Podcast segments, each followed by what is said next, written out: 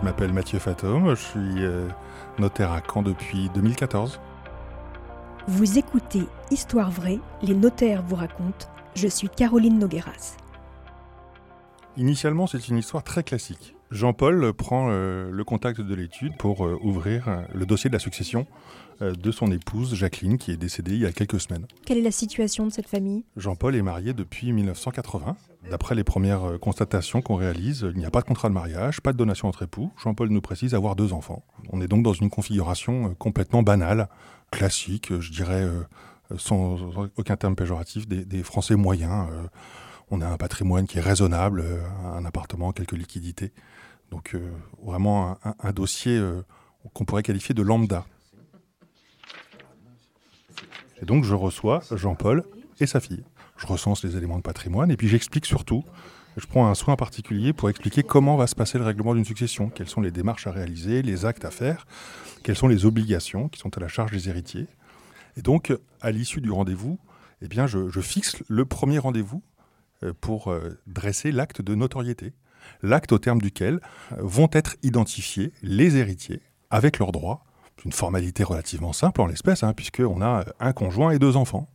Et trois jours avant le, rendez-vous fixé pour la notoriété, ma collaboratrice vient me voir avec l'extrait d'acte de naissance de Jacqueline, la défunte, et pour m'indiquer qu'à sa surprise, est porté en marge de l'extrait d'acte de naissance, en plus de la mention du mariage avec Jean-Paul, une autre mention de mariage, et donc la mention également du divorce je me dis que c'est quand même un point essentiel et qu'il va falloir gérer cette situation au préalable avant la signature de l'acte de notoriété, puisque ça peut remettre en cause tout ce qui a été euh, prévu. Je me présente donc au domicile de Jean-Paul. On parle un petit peu, on évoque un peu la situation, euh, les démarches que nous avons réalisées, et je rentre tout de suite dans le vif du sujet. Et là, à la réaction de Jean-Paul, je comprends immédiatement qu'il n'était pas du tout au courant, puisqu'il me regarde avec un air stupéfait. Je comprends donc que le dossier va devenir un petit peu plus sensible et un petit peu plus compliqué que je l'imaginais. Et je leur pose évidemment la question essentielle qui est de savoir s'ils ont des informations sur un éventuel enfant ou même plusieurs enfants que Jacqueline aurait pu avoir euh, dans le cas de cette première union. À cela, Jean-Paul me répond que c'est impossible que sa femme ait eu un enfant puisque forcément il le serait et que donc ma question est un petit peu euh, euh, superfétatoire. Reste que je lui indique que pour moi, la situation n'est pas aussi simple et que je vais avoir besoin de preuves. La preuve essentielle, normalement, en cas d'union, c'est un livret de famille. Et en même temps, je leur dis, de mon côté, je fais des recherches, je vais récupérer le jugement de divorce. De toute manière, on fera le point à la lecture du jugement de divorce en fonction de ce qu'il révélera ou pas. Parce que qu'est-ce que vous recherchez au travers de ce jugement de divorce? Dès lors qu'il y, a, euh, qu'il y a eu union, il y a divorce, il y a un jugement, et dedans, classiquement, on va lire euh, si euh, le couple a eu des enfants, puisque la situation des enfants sera évoquée dans le cadre du jugement de divorce. se passe trois semaines, un mois, et en plein rendez-vous, ma collaboratrice m'appelle pour me dire qu'on a reçu le changement de divorce et qu'il y a un enfant. Et le jugement de divorce est terrible. Donc en fait, ce jugement, vous l'avez sous les yeux là. Bien sûr, le jugement de divorce est terrible puisqu'il indique très clairement, attendu que ces faits, donc le fait d'avoir abandonné le domicile conjugal euh, par euh, notre défunte, ces faits constituent une violation grave et renouvelée des devoirs et obligations du mariage qui rendent intolérable le maintien de la vie commune, qui justifie la demande en divorce et condamne donc bah, eh bien, Jacqueline, euh, auteur exclusif. Et en plus, le jugement de divorce indique qu'il convient, dans l'intérêt de l'enfant, de le confier à la garde de son père. Situation pour le moins euh, exceptionnelle, nous sommes en 1977, j'ai du mal à imaginer qu'il y ait eu beaucoup de divorces à l'époque qui confiaient la garde des enfants exclusivement au père. Quelle est votre réaction à ce moment-là? Bah, ma réaction est de me dire qu'il faut que je communique ce jugement de divorce à Jean-Paul et ses enfants. Je sais que je vais leur annoncer une nouvelle euh, qui va quand même bouleverser leur vie. Jean-Paul euh, va donc avoir euh, un, enfant en plus dans le règlement de la succession, et Claire et Julien ont un demi-frère, dont ils ignoraient tout. Très clairement, je ne me voyais pas appeler Jean-Paul pour lui dire qu'il y avait un autre enfant. Je ne me sentais pas de lui annoncer ça comme ça. Je me dis qu'il sera peut-être euh, plus simple que sa fille lui annonce euh, plutôt que le notaire. Et donc j'appelle Claire et je lui indique qu'on a reçu le euh, jugement de divorce qui fait état de la naissance d'un enfant et que nous avons vérifié que l'enfant est vivant. Claire est littéralement stupéfaite. Je sens vraiment que je viens de l'ébranler.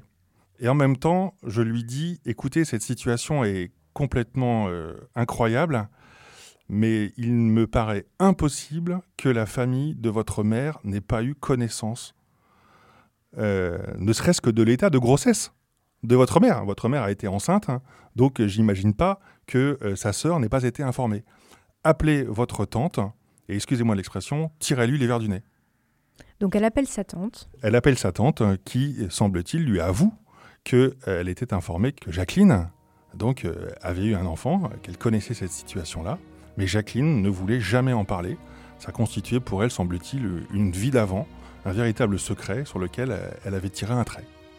Reste que, pour moi, cet enfant, il est bien présent, et que maintenant, cet enfant, il faut que je le retrouve.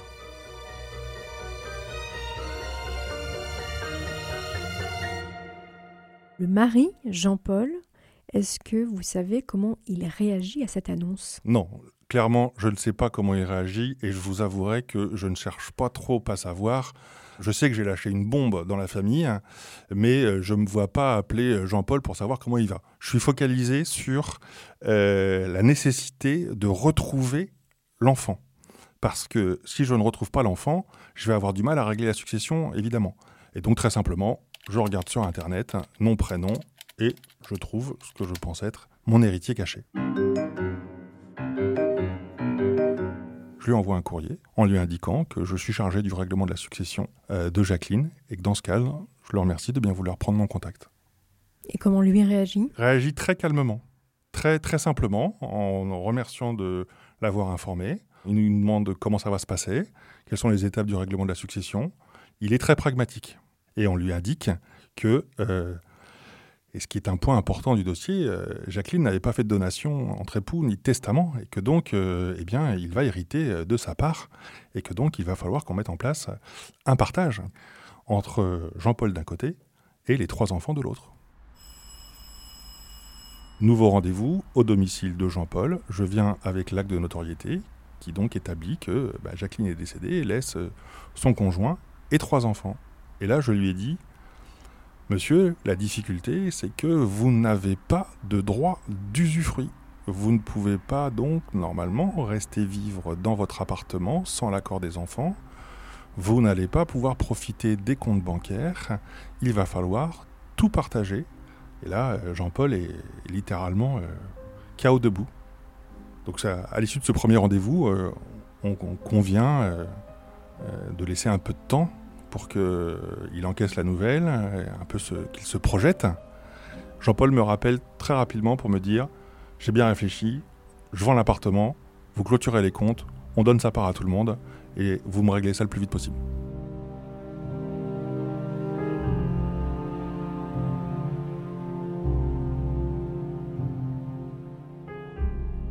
Actuellement, le dossier est en cours. L'appartement a été euh, vendu. En tout cas, le compromis de vente a été signé. Euh, chacun va récupérer sa part.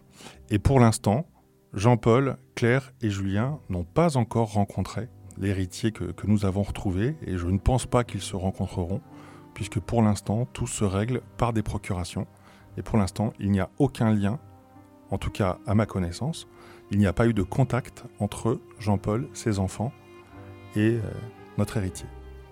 Qu'est-ce que vous vous dites sur cette femme, sur sa vie, sur ce qu'elle a caché. J'ai été très partagé entre une certaine peine que j'éprouvais pour elle, en me disant que cette situation allant apparaître, ça devait quelque part la torturer, et en même temps, je l'ai trouvée quelque part, euh, le mot est dur peut-être, mais très égoïste, puisque elle n'a rien voulu révéler, elle a laissé son mari finalement potentiellement dans la difficulté, il se trouve que l'héritier est très agréable, non revendicatif, mais euh, ça aurait pu ne pas être le cas. Et donc, euh, en même temps, je suis très partagé sur l'attitude de, cette femme qui a abandonné un enfant, caché cette situation à son mari, vécu avec ce terrible secret et n'a rien fait finalement pour, entre guillemets, euh, pacifier la situation. Maître, quel serait votre conseil juridique par rapport à cette triste histoire? Eh bien, le conseil, il est très simple. Le Code civil est très clair. En présence d'époux, la situation et la seule question qui compte est de savoir si les enfants sont communs ou pas communs. Quand les enfants sont communs, le conjoint va pouvoir profiter de tous les biens. S'ils ne sont pas communs, il ne disposera pas de cet usufruit, sauf s'il régularise un testament ou une donation entre époux. Et les réponses, les conseils, vous les trouverez en venant nous voir pour qu'on vous accompagne pour une donation entre époux ou un testament. Merci beaucoup, maître, pour ce témoignage. Merci beaucoup. Merci d'avoir écouté cet épisode de Histoire vraie, les notaires vous racontent. En attendant le prochain numéro, vous pouvez laisser des commentaires à vos notaires de Normandie sur les réseaux sociaux ou sur vos plateformes d'écoute préférées. Et n'hésitez pas à parler de ce podcast autour de vous.